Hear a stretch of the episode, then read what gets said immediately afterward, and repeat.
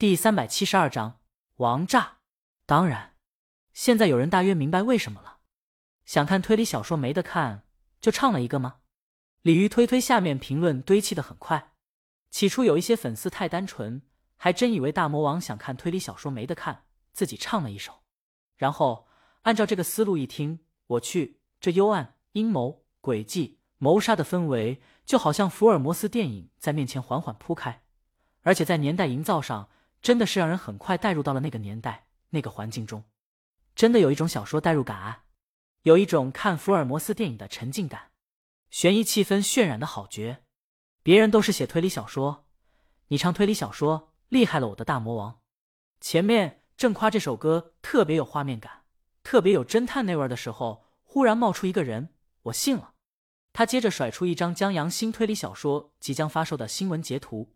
这是刘涛为新书做宣传发的通告，标题是“波洛归来”之类的，我也信了。好家伙，现在秀恩爱都这么婉转吗？大魔王，你们长大了，狗粮该自己去找了。又是一首为了老公的小说写的歌呀！一位作家为华语乐坛做出了不可磨灭的贡献，这次干脆装都不装了，直接上大号了。可是这首歌唱的是福尔摩斯吧？就是宣传，也是宣传福尔摩斯。有一说一，这是我见过的最牛批的新书宣传方式，没有之一。马户沙的作者，他的推推也叫马户沙，他推推上转载了这条评论，还评论一句：这一上手就是王炸，酸了。他作品改编成电视剧宣传的时候，动静挺大，但那都是花钱弄的。大魔王这个，他独家宣布，堪称新书宣传天花板了。这真的是花钱也得不到的宣传，就跟独自等待的音乐现在还被人津津乐道一样。作为一部网络大电影，《独自等待》这部电影质量好吗？不错，但票房会高吗？缺少宣传，缺少流量，最大牌的还是导演，最有流量是编剧，自带大魔王老公光环，但这俩又不是主演，很少有人冲这俩人去看电影，所以票房真不一定会高，顶多靠着口碑来个细水长流。但这部网络大电影愣是靠着大魔王的十几首歌和几首纯音乐成功破圈，收益远超同行，回报率近乎十倍，成为江南导演拍电影这么多年以来票房最高的一部电影，很是震惊同行一把。这也是购买他马户沙剧本，想要接着电视剧火，趁机改编成网络电影的业内人士说的。但细细算一笔账，这回报率还真是没大魔王不行。现在蓝莲花。这些歌儿火的不得了，而一提起蓝莲花，就绕不开独自等待。由此可见，大魔王的高质量作品为电影带来的加持。现在又是如此，马户沙不服不行，不由得期待起了新书。与此同时，许多同为推理圈作者和相关从业人员看到了他的推推，也纷纷发推议论：“老刘还让我帮着宣传一下，不是？就大魔王这一手王炸，还有我们去凑热闹。碉堡了这首歌。”听这个写推理小说特别有感觉，你们看看歌词，那才叫牛皮呢！不用看了，这词肯定是江阳写的。酸了，酸了，书还没出来呢，老婆已经带着咔咔乱杀了。说实话，这怕是我见过的最高质量秀恩爱。一位叫沈一的作者觉得也不见得，万一江阳新书拉了呢？一个鲤鱼刚要给他发的推文留评论，算以前喷大魔王抒情专辑的账。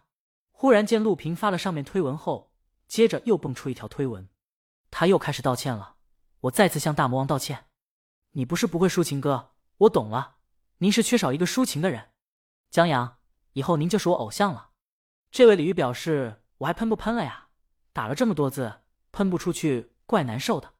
曾经试图和大魔王新专打擂台的路遥和胡相对这首歌也有一番评论，不过他们没发网上。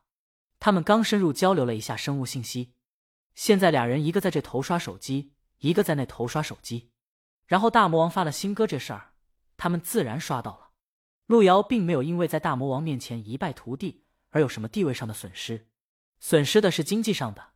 当时热销榜全是大魔王新专辑的歌，他的歌卖的并不好，但那是大魔王啊，失败是正常的。他甚至还赢得了一些同情分，在一些综艺节目上还能刷下存在感。他在推推推上看到以后，在音乐播放器上购买并播放了这首歌。胡相听到了，他放下手机，静静的听着。这用八音盒明亮音色奏分解和弦，用弦乐重复相同的音符，制造紧张不安。大提琴演奏副歌旋律进入，接着打字机急促的声音揭开序幕，马上让这首歌有了画面感。然后鼓声滚奏如雷，推动情绪，营造阴暗的气氛。再接着，旋律由大提琴过渡到小提琴。至于几把提琴在相互呼应，胡相没听清，纯粹是因为手机的音质不好。后面是继续前面的。只不过由八音盒的分解和弦换为了弦乐，小提琴重复相同音符，继续制造紧张不安，而打字机的声音越来越急促。厉害！胡相忍不住说：“这编曲的气氛营造真的绝了。”路遥告诉他，网上传言这首歌是大魔王为她老公新书出的一首歌。胡相笑了笑：“那这本书厉害了，就算是一本垃圾小说，这首歌也能让他留名。这首歌几乎在教做人。”在告诉说唱歌手，华语说唱该怎么唱？歌词有深度，有节奏，有韵脚，有爆发力，绝对是在乐坛上值得留下一笔色彩的。胡相不得不承认，大魔王就是大魔王。五年沉淀归来时，风采一如当年。本章完。